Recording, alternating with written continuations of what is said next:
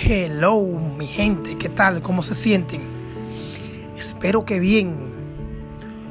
Hoy nuevamente por acá, Félix Tavares, siempre encantado, siempre agradecido de Dios por estar un día más con ustedes, transmitiéndole un mensaje, transmitiéndole una enseñanza, transmitiéndole mi experiencia y mis conocimientos más que conocimiento, experiencias de todo lo que he vivido, de todo lo que he fallado. Y hoy me, he decidido a grabar algo sobre mi vida personal. Algo que me sucedió y que una vez para mí fue, fue algo, por así decirlo, negativo o algo que me dolió en el momento, pero hoy en día lo veo de forma tan positiva. Y quizás esto se lo quiero grabar porque quizás algunos de ustedes pueden sacar una conclusión positiva como yo la saco hoy en día de eso que antes no veía con los ojos que veo hoy o con la mentalidad que la veo hoy. Y resulta que cuando yo comenzaba mi universidad, yo tenía un trato con mi padre verbal. Antes de yo graduarme del bachillerato, y era que él debía pagarme la mitad de la universidad.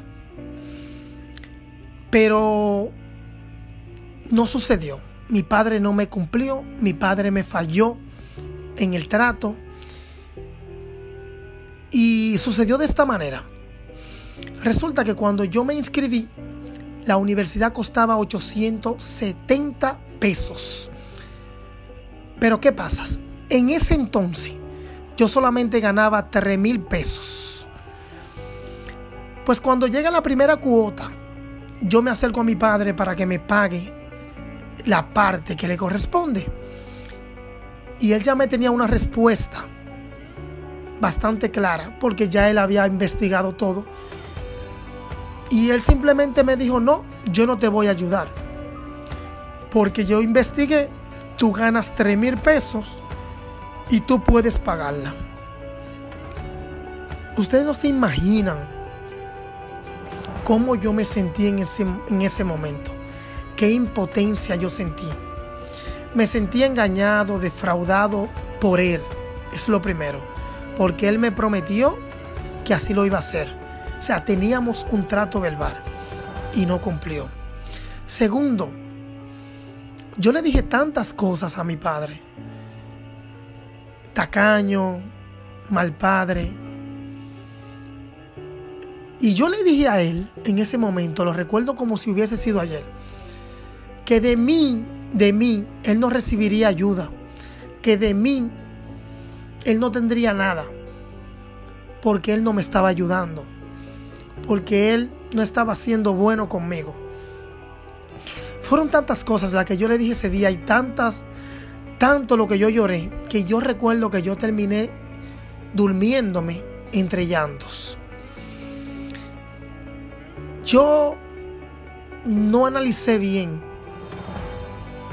hasta hace unos meses, porque he ido madurando de manera muy acelerada. Pero mi padre me hizo un gran favor.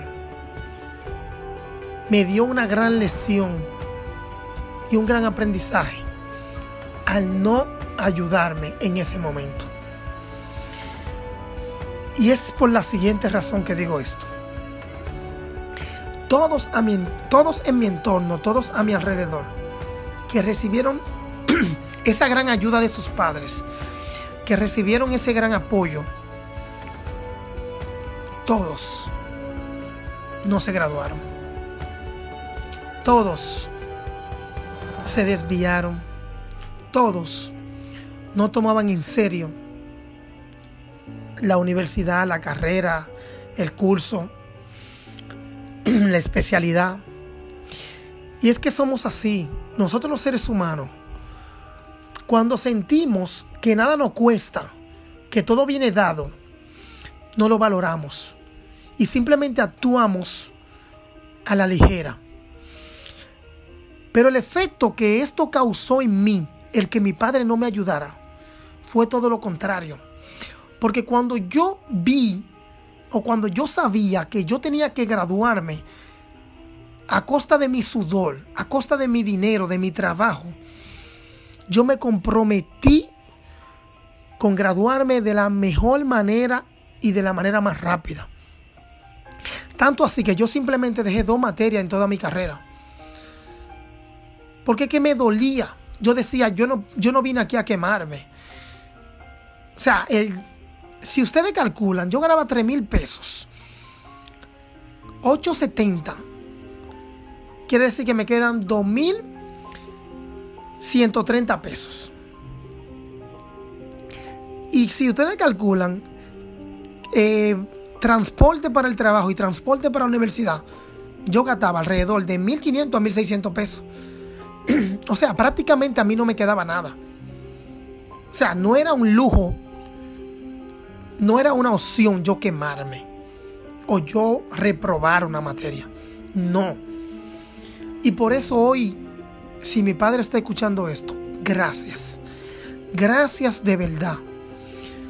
Porque si no hubiese sido así, yo sé que yo hubiese tomado otro rumbo. Yo sé que yo no me hubieses comprometido como lo hice. Porque yo entreteniendo 18 añitos. O sea, la mentalidad estaba en otra. Y yo disfrutaba. Yo salía. Pero tú sabes cuándo yo salía? Cuando yo hacía mi tarea. Cuando yo estaba consciente de que ya yo había hecho todos los compromisos que yo tenía con mi trabajo, conmigo y con la universidad.